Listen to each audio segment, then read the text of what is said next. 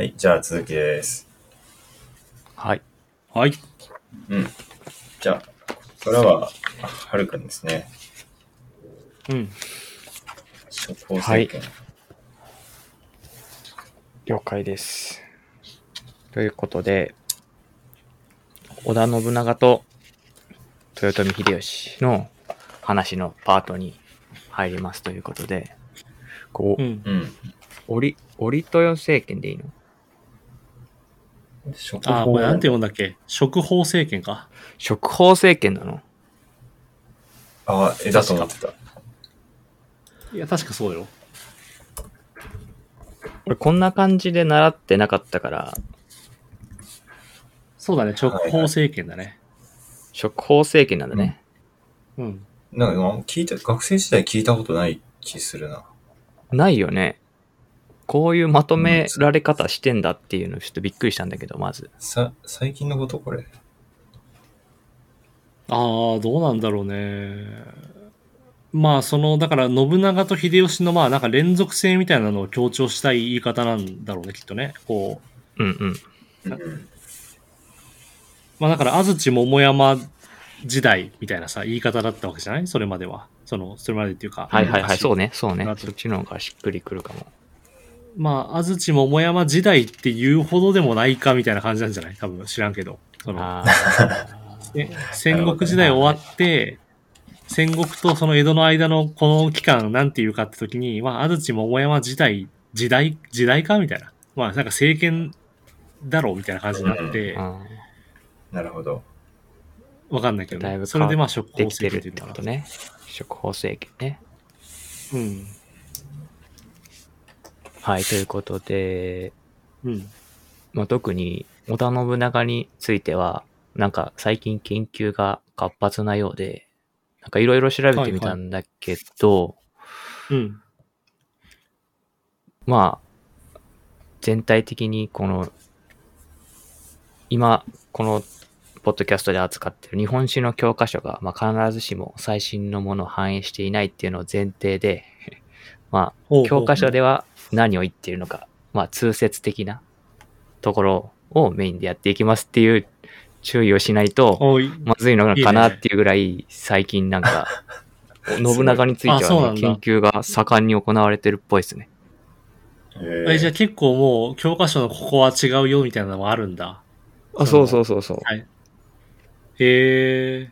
なこの後出てくるんだけど、その、まあ、天下武夫っていうところで、まあ、うん。そういう使われ方してないらしいんだけど、まあ、今回はそういうちゃんとした説明ではなく、教科書ではこういう風に取り上げられてますっていうはい感じはいはい。にはなりますと。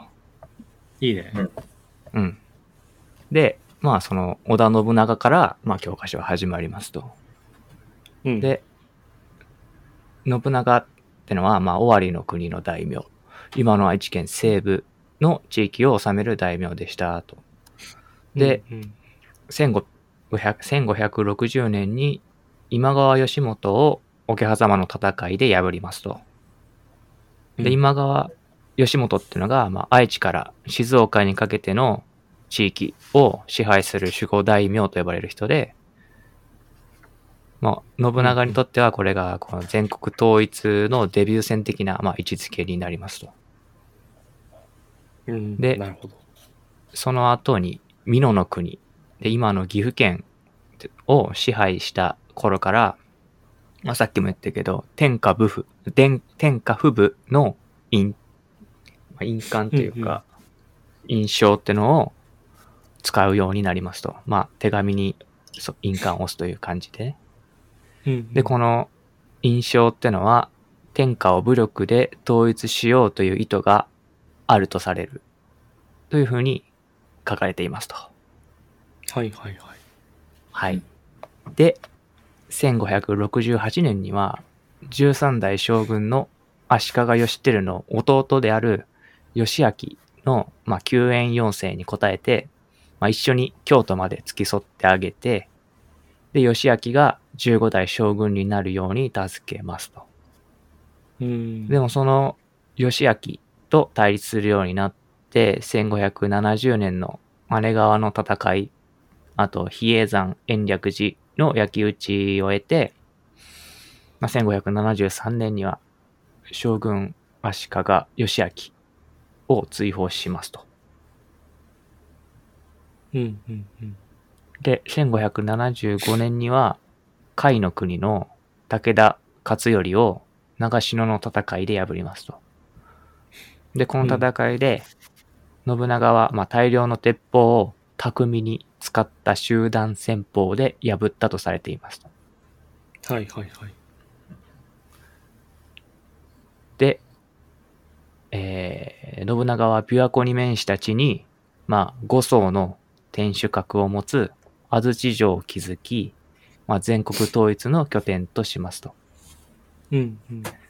で、また貿易で繁栄している堺、まあ、大阪の堺を直轄地として、まあ、安土城の城下町などでは、まあ、商工業者に自由な営業を認める楽一楽座の例を出しましたと。で、関所についても撤廃して、まあ、商業の発達に力注ぎますと。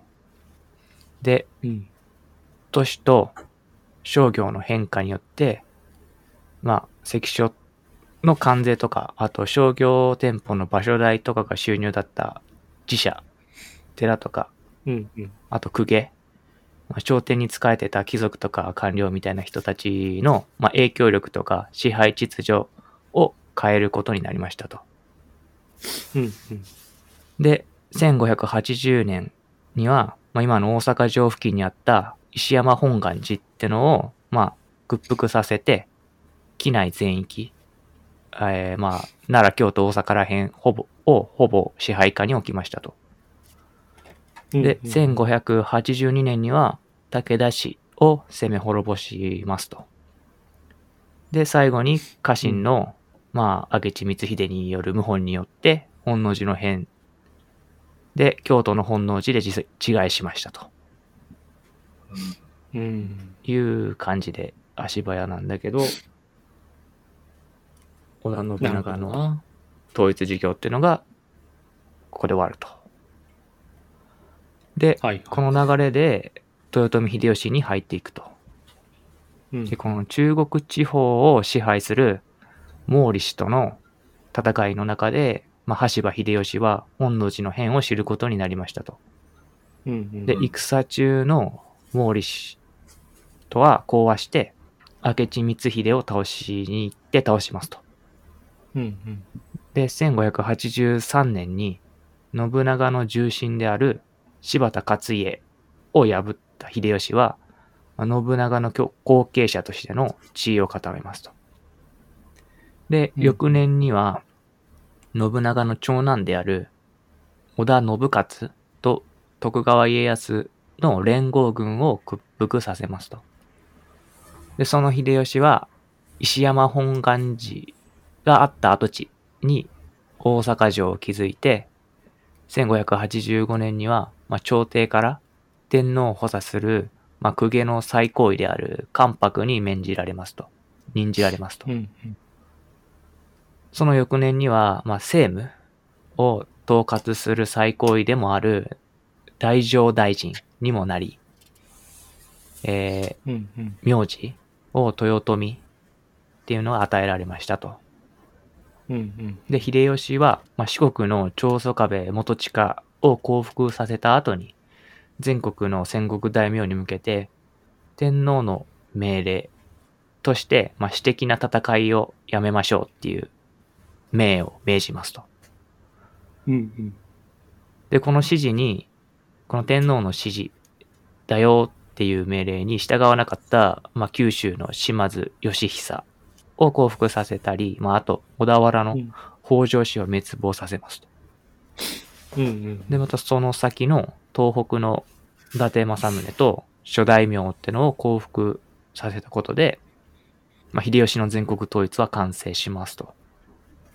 うんうんうん。で、秀吉は、まあ、軍事力と、まあ、朝廷の権威ってのを利用して全国統一を成し遂げましたと。で、この秀吉の経済基盤は、まあ、征服によって、まあ、全国各地に約200万石の直轄地ってのを持ったことと、えー大阪、京都、長崎の、まあ、重要都市を抑えたってことに加えて、うん。まあ、佐渡とか岩見、あと田島の金山とか銀山を抑えたことが背景にありますと。うん。うん。この経済力を背景に、天正大番っていう恩賞とか贈答用の貨幣を鋳造しましたと。ほうほう。なるほど。で、秀吉の功績ってのが、まあ、中世を通して存続した荘園制を最終的に解体したことですというふうに書かれていますと。はいはい。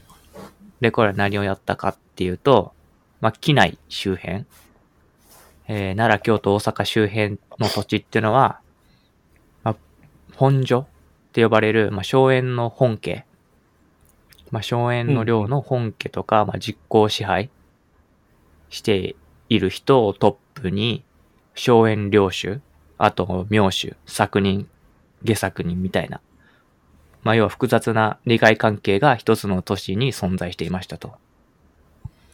うんうんうん。で、その中で、秀吉はまず各地に、まあ、役人を派遣して、代行検地って呼ばれる検地を行いました。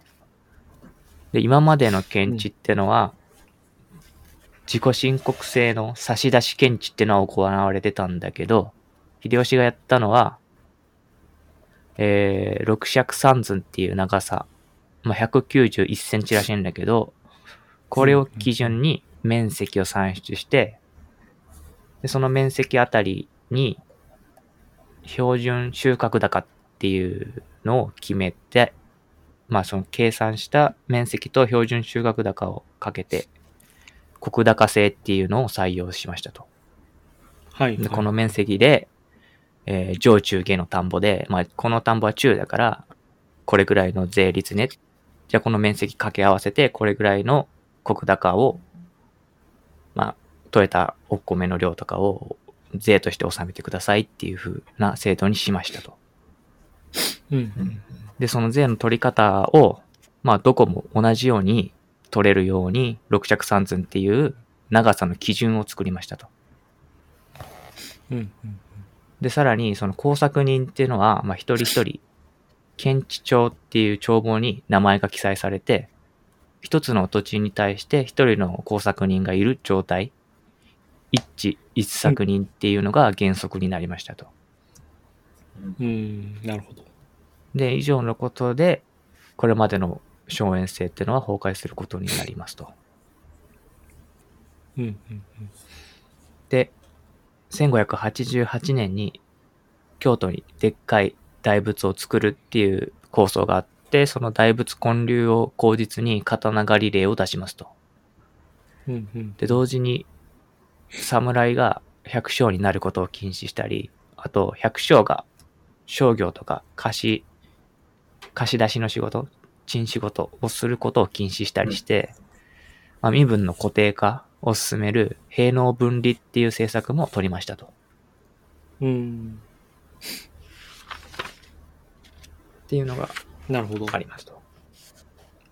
で、秀吉っていうのは南蛮貿易にも、まあ、貿易に関しては積極的で、えーキリスト教の布教っていうのは黙認していましたと。で、うんさっきの津久井さん会、一個前の津久井さん会にもあったんやけど、うん。えー九州の長崎で、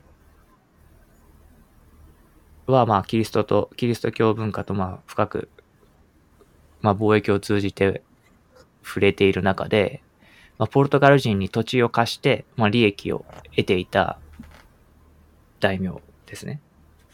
うんうん。大村住忠っていう大名がいまして、で、他の大名から攻撃された時に、土地を貸してたポルトガル人が一緒に撃退してくれましたと。で、そのお礼うんに長崎をイエズス会に寄進、まあ、あげちゃうっていう行動をしますと。うんうんうん。で、それを知った秀吉っていうのは、まあ、全国統一して、各地域は各大名が治めているんだけど、結局、俺の土地何勝手にあげてんじゃこら、みたいな感じで怒っちゃって、うんうんうん まあ、ざっくり言うとなんだけど、それで、うんえー、司教、まあ、バテレン追放令っていうのを、宣教師追放令っていうのを出しますと。うんうんで、貿易に絡んで、まあ、和光などの海賊行為を禁止するために、海賊取締令っていうのも出しましたと。で、最後に、秀吉の朝鮮出兵についてですね。朝鮮侵略についてか。で、1592年であってるよね。の、文禄元年に、まあ、大軍を送って朝鮮に出兵しますと。で、これが文禄の駅って呼ばれていますと。で、この、時に、まあ、朝鮮の水軍を指揮していたのが、イ・スンシン、リ・シュンシンっていう人？で、うんうん。えー、亀甲船と呼ばれる、まあ、朝鮮の新型の船に、まあ、秀吉は苦戦して、まあ、休戦しますと。うんで、その5年後の慶長2年に再び出兵しますと。で、これが慶長の駅っていうふうに言いますと。でもこの慶長の駅は、まあ、すぐに秀吉が病死してしまったから、まあ家臣らの決定で、まあ、すぐに撤退しましたと。うんうんうんっていう感じで、信長と秀吉の全国統一について見ていきましたと。なるほど。で、ですごいね。すね。まあ、最初読んでて、あ、やっぱそうなったかってのがあれだよね。あの、長篠の戦いか。うんうん。これ、昔は三段打ちって書いてあったよね。鉄砲を使っ、巧みに使った集団戦法ってなってんだけど、今は。はいはいはい。なんか要は交代交代で撃つやつでしょ？のそうそうそうそうなんていの？撃ったら後ろに下がって弾込めをしながら次の人たちがまた撃ってっていう。そうそう、イ二段目が打って、そうそうそうそう。うんうん。それなに違うの？なんか。なんかね、やっぱ違うんだろうね。なんか巧みに使った集団戦法、あ、三段打ちってのはちゃんと書かれてなかったんだなとか、そんな感じになってたよね。ー。なるほどね。もうちょっとふ、うんもう全然違う形だったのかもってことなんだ。で、まあちょっと調べたら、なんか、うん。江戸、まあ結構この戦いの後とかに書かれた文献だったり、このまた聞きのまた聞きで書かれた書物で、こう三千丁の鉄砲を織田信長が使ったとか書いてあるんだけど、実際は1000丁とか1500、半分ぐらいで、うんで、三段打ちをやってたかっていうと、三段でまとまって統制して使ってたかっていうと微妙みたいな。ああ、なるほそれどね。、なんか、とにそれ、うん、ううん。ん。どうぞ。ああ、いや、なんかその、いや、なんか要するにその、いっぱい鉄砲があって、交代交代で撃ってたくらいのは事実だと思うけど、うんそれをなんかそういう、確固たる三段打ちみたいな形態だったかは微妙だっていうことなのか。そうですね。うん。はいはい。あとね。なるほどねなんだっけ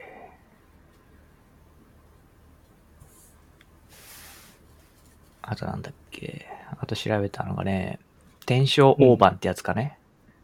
はいはいはい。えーっと、秀吉が佐渡とか石見と田島とか金山とか銀山の資金力が背景に、まあ、天正大判っていう、まあ、記念の大判、うんうん。記念硬貨か、みたいなのを作りました、あと。うんうん。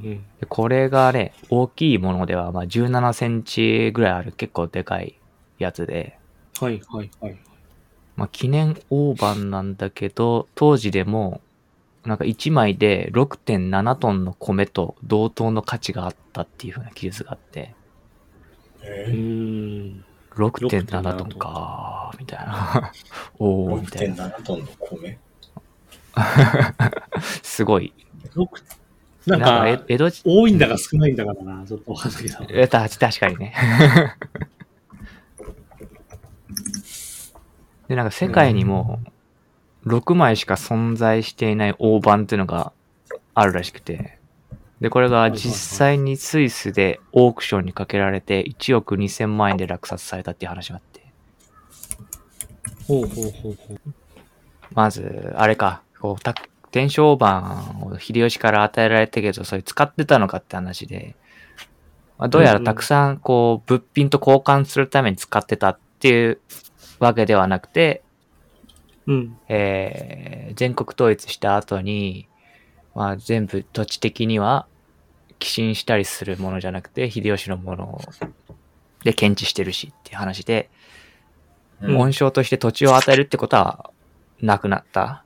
で、その代わりに大判を渡して、それを恩賞としますと。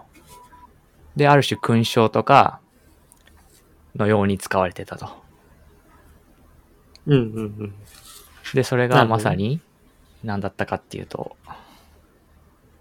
え、何だったんですか？何だったんですか？つくりさ え、だから金メダル、金メダルみたいなっていう話だよね。ん。そう、いや、そう、まさにそう、金メダル的な感じで与えられてたんじゃないかなっていう、そう、推測があります。ねこれはもうノノーエビデンスだけどね。はいな感じだったんじゃないかなと。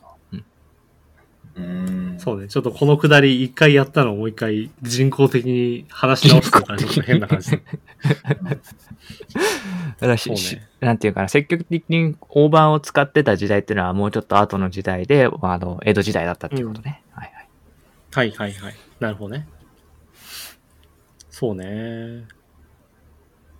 だからまあ、まあだから一回、これだから録音し損ねて一回は、なんていうの、できて、した話をもう一回してるからちょっと、聞いてる人的には違和感あると思いますけど、なんか、その、だからまあ、検知と刀狩りみたいなのも、やっぱりその、荘園制のさ、その都市的貴族的領有みたいなのを、まあ、一回リセットして、うん。でも土地の広さも、それを工作する農民も、まあ、確定していくと。平農分離と、対抗検知と刀狩りで。っていうことなんだなっていうのを思い、そしてそのバテレン追放令も結局、まあ新たなキリスト教による荘園制みたいなものの発生をこう防ぐっていうかさ、っていう意図でのなんかバテレン追放令なのかもなって思ったというとこまでさっき話したんだよね。そうね。うん。なるほどね。まあでもなんかやっぱりそのさ、現実を、現実の複雑ないろんな諸関係をさ、まあリセットして理想状態の理想的なシステムっていうかさ、シンプルで、もう単純な、こう、め単純明快でシンプルで、まあかつ秀吉に都合のいいシステムっていうのをさ、まあ、デザインし直すっていうのは、こう、なんか、こう、軽有壮大でいいなと思う一方で、やっぱりまあ無理があるっていうかさ、なんかこうう、なんん。ていうの？まあ、いろんな歪みを生むような政策ではあるよね。やっぱね。その、なんていうか、そんななんか、な何百年の歴史があることをさ、やっぱ一瞬でリセットはなかなかできないっていうか、っていう気はするよね。だかあある種そういうこう、こうんうん。なんかそういうこう、まあある種古代妄想っていうかさ、なんか、まあ実際実現はしてるわけだけど、なんか、その、まあなんかビジョン先行型っていう感じするよね、秀吉はね。で、そのなんかビジョンが先行しきったがゆえに、まあ古代妄想的に要するに朝鮮侵略とかもしてるわけで、なんか、そういうのあるよね。なんか、結構そのビジョナリーな人、経営者とかさ、でもさ、はいはい。なんかビジョナリーがゆえに、まあちょっとおかしいとこまで行っちゃう人みたいいるじゃん。なんか、うん。こう、なんていううん。の、ね、なんかまあイーロン・マスクみたいな感じっていうかなっていうか、そういう人っているよね。うん。うん。そうだよな。なんかね、こう、統一的な企画を持ち出して、まあ、全国統一しているからこそね、この全部の土地、ね日本の土地、まあ、北海道と沖縄以外だけど、を、うんうんまあ、全部この尺で全部統一した企画で徴収しましょう。で、複雑な徴収関係、徴収のプロセスはやめて、直接一人一人から徴徴収しましょうと。でそれすっごいうんうんうんいいんだけど、まあ確かにす今までとはだいぶね、強烈に変わって、で、その反動もあるし、そうだね。それを考えるとかなり強うん熱狂的というか、かなりのビジョンを持ってやってたんだろうなっていうのは推察できるよね。うん。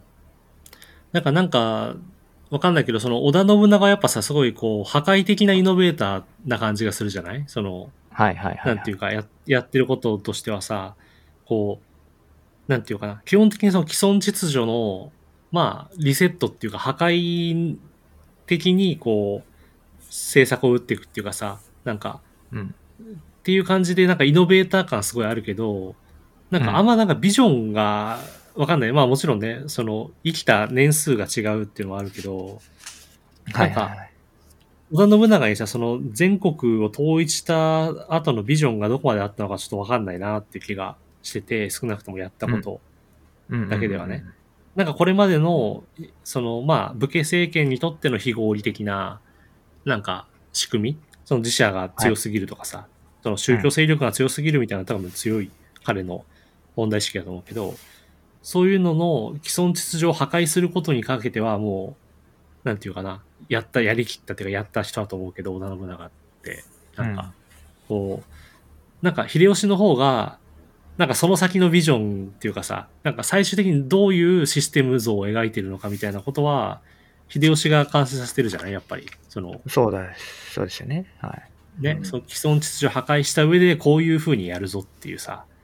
で、そのためのなんか政策も打ったから、なんかこう、なんていうの、イメージとしてはさ、なんか、こう、ベン、なんかベンチャー企業っていうかそういうスタートアップみたいなのが、一回その既存の業界を破壊し尽くして、そのまま大企業化して、なんか大企業としてその業界を統治するみたいな感じの流れなわけじゃない、なんか、こう、例えばまあ、なんだ、そう、ソニーとかがさ、こう、どんどんイノベーティブな製品出して、こう、その家電業界とかをこう、基本的に塗り替えた上で、まあ大企業としてさ、そう自分たちの企画を作っていくとかさ、なんか、その、き企画戦争みたいなものに勝って統一していく全体を。っていう流れをなんか二人でやった感じはしますよね。だから、こう、うんなんて言えばいいの？その、破壊的イノベーターとビジョナリーな経営者っていう風になんか連続して出てきたみたいな感じなのかなっていう気がするよね。うん。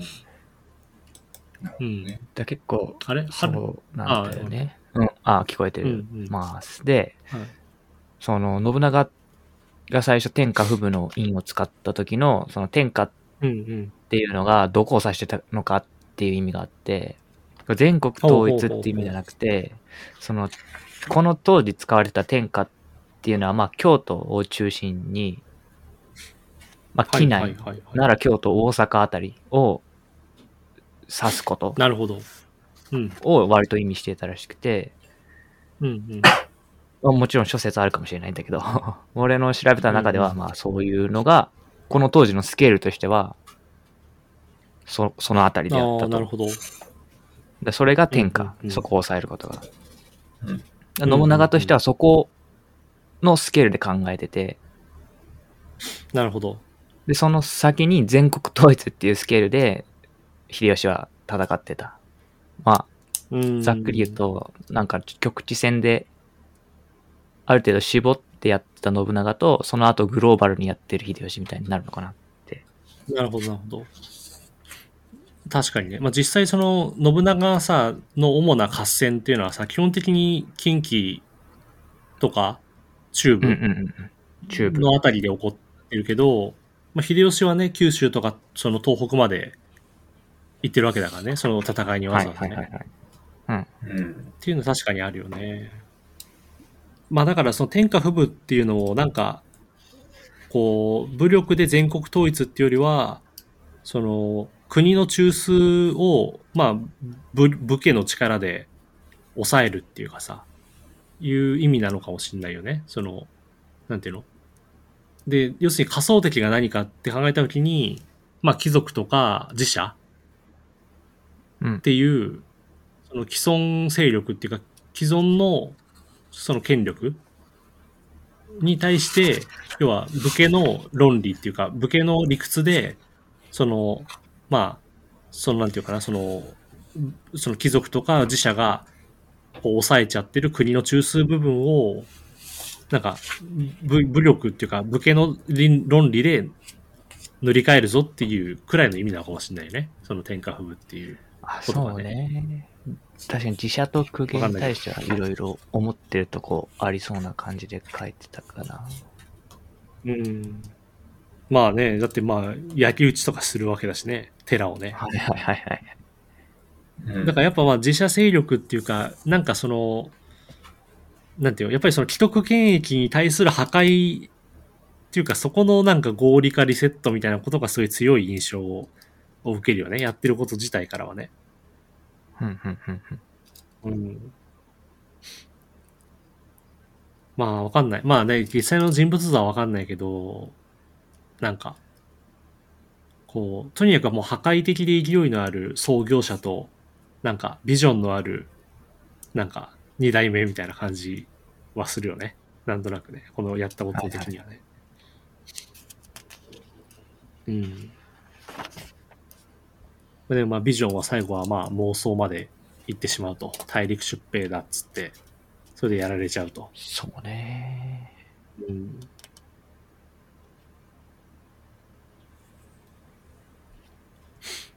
なるほどね。なんかあるかな。まあ。なんかあるかね。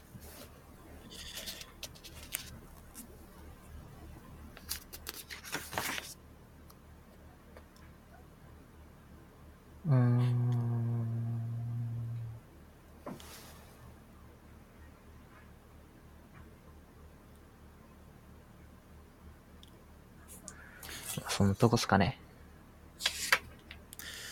そうだね。大体良いんじゃないでしょうか。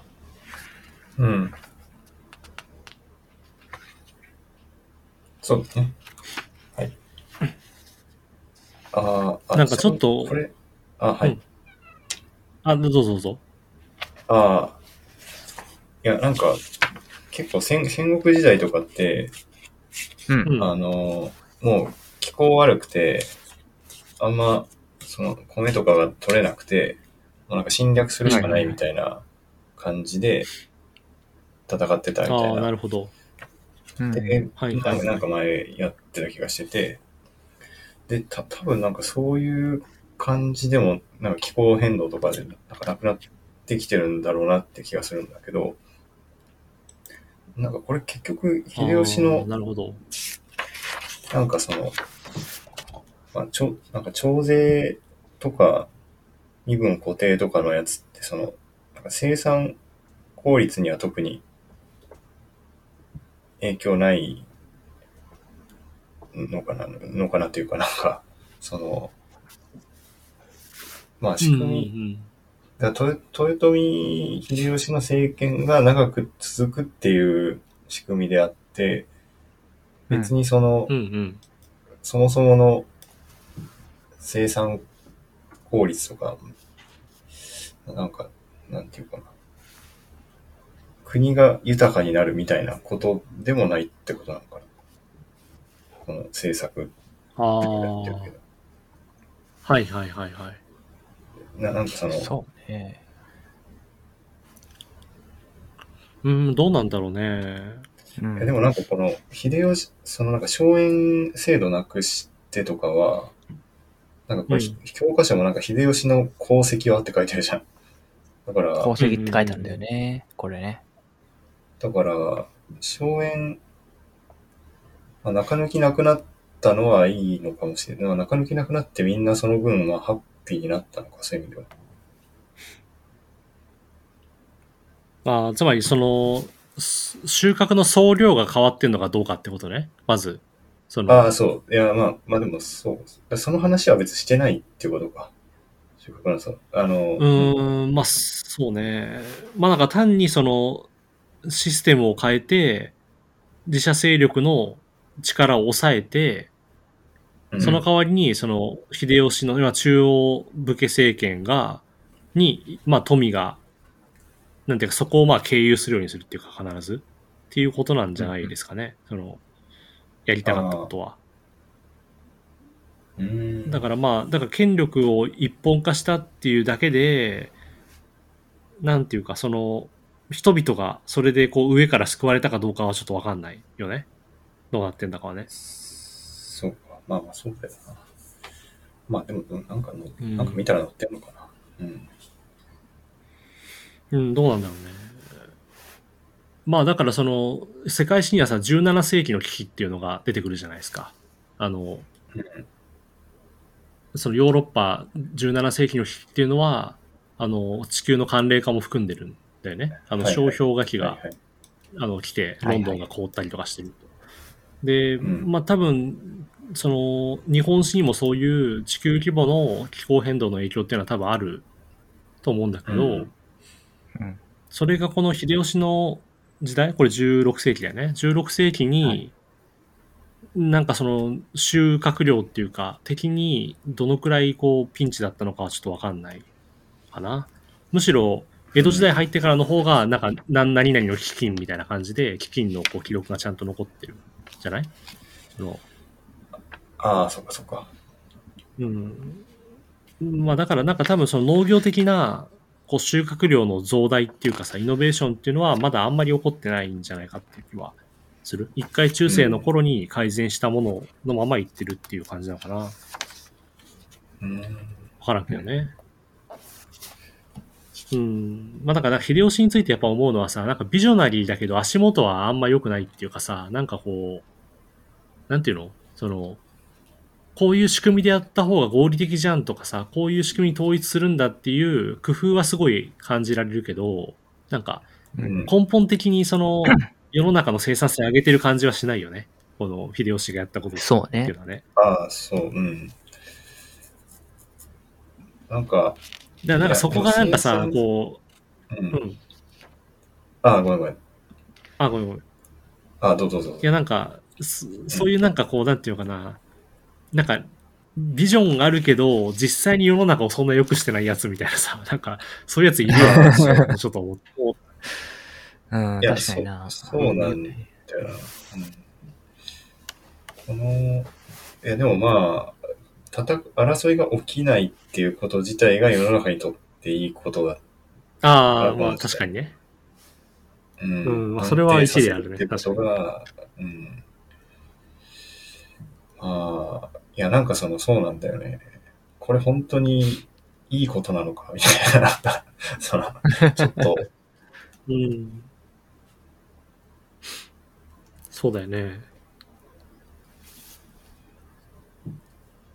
まあ、まず一旦そういう物事を改善していく前の情報生産っていうか、仕組みの改革をやったっていう意味ではいいのかもしれないけどね。それがないとやっぱりさ、なんか、その問題解決もできないって。いうのはあるじゃない？その、うん。うん。まあね。確かに。まあいろんなやつがいるということだよね。そういうことね。はい。なんか、いろんなやつがいることだよいろんなやつがいるね。うん本当にそう。本当にそう。うん。はい。はい。じゃあ次行きましょうか。じゃあ次行きましょうか。はい。はいじ。ゃあ続きます。はい。はい。